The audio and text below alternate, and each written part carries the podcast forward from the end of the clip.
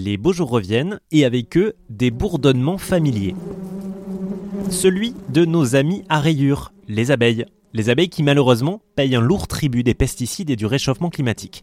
On estime en France qu'elles perdent chaque année 30 à 40% de leurs effectifs. Pourtant, nos amis les abeilles sont capitales à notre bonne alimentation. L'association Un Toit pour les abeilles évalue par exemple leur travail à quelques 235 milliards de dollars par an.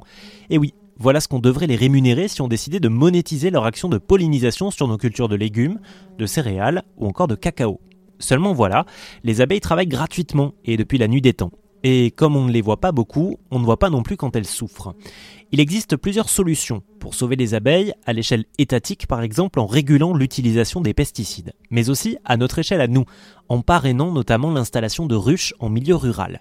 C'est ce que propose le réseau Un toit pour les abeilles pour la somme de 5 euros par mois. Quand j'ai abordé ce sujet en conférence de rédaction, ma collègue Camille m'a mis en garde. Installer des ruches, c'est super, mais cela ne doit pas être fait au détriment d'autres abeilles dites solitaires. J'ai donc posé la question à Zakia Abarou du réseau Un toit pour les abeilles. L'enjeu, c'était de ne pas déséquilibrer abeilles domestiques, abeilles à miel hein, et abeilles sauvages. Elles ont toutes les deux un même rôle de pollinisatrice dans la nature. La différence entre les deux, c'est qu'il y en a une qui produit du miel et qui vit en colonie, qui vit en groupe, et il y en a une qui ne produit pas de miel. Donc celle-ci, elle est dirons-nous, moins visible parce que il n'y a pas ce facteur euh, produit fini, le, miel à consommer.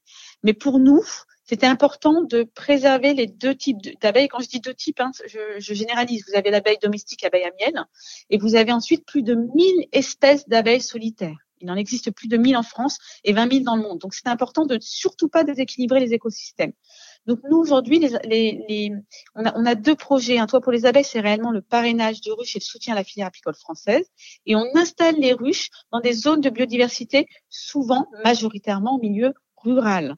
Et ensuite, on a euh, un autre projet euh, qui a vu le jour il y a trois ans maintenant, justement dans ce dans ce dans ce souhait de ne pas déséquilibrer les écosystèmes, et on a créé les dorloteurs d'abeilles, qui, qui, est un projet centré sur la protection de l'abeille sauvage, avec des des dorlotoires, hein, donc des, des, maisons à, à abeilles sauvages qu'on a euh, dessiné, designé, euh, conçu de manière à pouvoir euh, euh, recevoir ces, ces générations d'abeilles solitaires, avec en plus à l'intérieur des tubes transparents qui permettent à tout à chacun de voir tout le processus de nidification de ces abeilles solitaires. Ce sont des abeilles qui ne piquent pas, donc il y a, y a vraiment un, un, un élément très intéressant de d'observation, de, sensibilisation du grand public et notamment des enfants. C'est très important pour nous de pouvoir aujourd'hui sensibiliser les enfants à ces abeilles-là. Et ce sont des, abeilles qui nichent euh, finalement dans les orifices que leur propose la nature et souvent aujourd'hui hein, en milieu plutôt urbain euh, avec l'urbanisation hein, des villes, etc. Donc elles, ont trouvé hein, elles ont besoin de petits orifices. Elles ne vivent pas en colonie, donc elles, s'acclimatent très très bien en milieu urbain. Donc on a euh, conçu une maison à, abeilles sauvages qui permet de recevoir ces abeilles sauvages sur son euh, dans son jardin, euh, sur, sur le rebord de sa fenêtre. Et elles vont pouvoir nicher et euh, pondre les futures générations. Et vous allez pouvoir les, voir ces futures générations passer de l'état d'œuf à larve, de larve à nymphe et puis finalement cocon. Ensuite, on récupère nous ces cocons. Donc, on vous demande, hein, à vous, dans l'auteur, de travailler un petit peu. On vous demande de récupérer ces cocons et de nous les renvoyer. Ils sont déparasités, ils sont conservés dans les meilleures conditions possibles pour vous, pour pouvoir revenir à vous à la saison prochaine. Donc, à partir de février, on envoie les cocons et on va les partager à d'autres dorloteurs sur la même euh, région, sur la même localité, de manière à repeupler en abeilles sauvages euh, localement.